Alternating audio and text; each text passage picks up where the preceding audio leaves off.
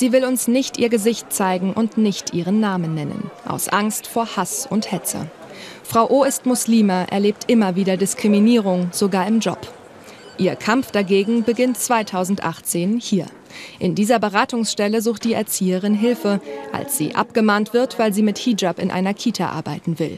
Das Kopftuch Kündigungsgrund, die 31-Jährige geschockt. Sehr schlimm und sehr unverständlich, weil ich finde, dass eine Kindertageseinrichtung ein Ort der Begegnung ist, dass jeder herzlich willkommen ist, jeder angenommen wird, es nicht unterschieden wird und dass auch mein Standpunkt ist natürlich, jeden so zu nehmen, wie er ist und ich dann so nicht genommen werde.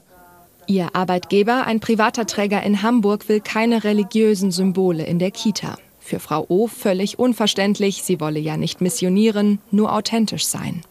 Das ist ja auch mein Auftrag, den Kindern die Vielfalt zu zeigen. Und wenn sie mich fragen, beispielsweise in der Fastenzeit, warum ich faste, denen das zu erklären, gleichzeitig aber auch den Rest der Welt zu erklären. Also auch zu erwähnen, es gibt im Christentum das und in der Religion gibt es das und den Kindern einfach die Welt zu zeigen.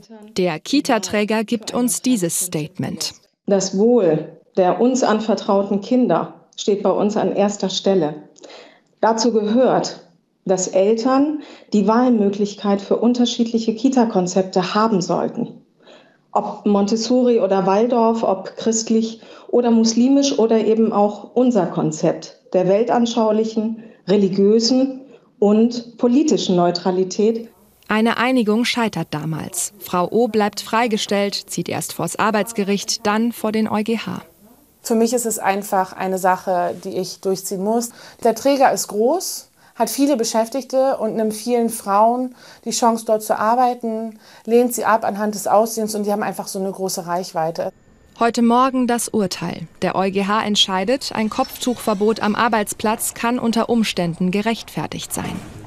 Der Europäische Gerichtshof sagt zwar, dass es durchaus diese unternehmerische Entscheidung für Neutralität in religiösen Fragen geben darf, aber die Voraussetzungen dafür, dass ein Arbeitgeber solche Bestimmungen trifft, die sind sehr hoch. Frau O hat fast drei Jahre lang gewartet. Das Urteil des EuGH heute nicht eindeutig. Damit, so sagt sie uns bereits vorab, habe sie gerechnet. Ich bin sehr enttäuscht darüber, dass ähm, das heutzutage, muss man sagen, tatsächlich noch möglich ist, ähm, in einer Welt, die von Multikulturalität lebt. Und ähm, dass das jetzt auch in den Arbeitsmarkt hineinragt. Es gibt andere Länder, andere Beispiele, andere Kitas, in denen es kein Problem ist. Für die Beraterin von Frau O ist dieser Fall einer von vielen. Ihr ist wichtig, dass die Gesellschaft sensibler wird. Das Wichtige ist festzustellen, dass es rassistische Diskriminierung gibt und dass sie sehr, sehr relevante Bevölkerungsteile sie erleben und dass sie sie alltäglich erleben. Der Fall geht nun zurück ans Hamburger Arbeitsgericht. Dort wird entschieden, was mit Frau O passiert. Sie hofft weiter. Im Optimum ähm, darf ich wieder zurück an meine alte Arbeitsstelle und meine alte Arbeit wieder aufnehmen. Denn das will sie wieder arbeiten dürfen. Mit den Kollegen, die sie mag, aber eben mit Kopftuch. Ihre Chancen 50-50.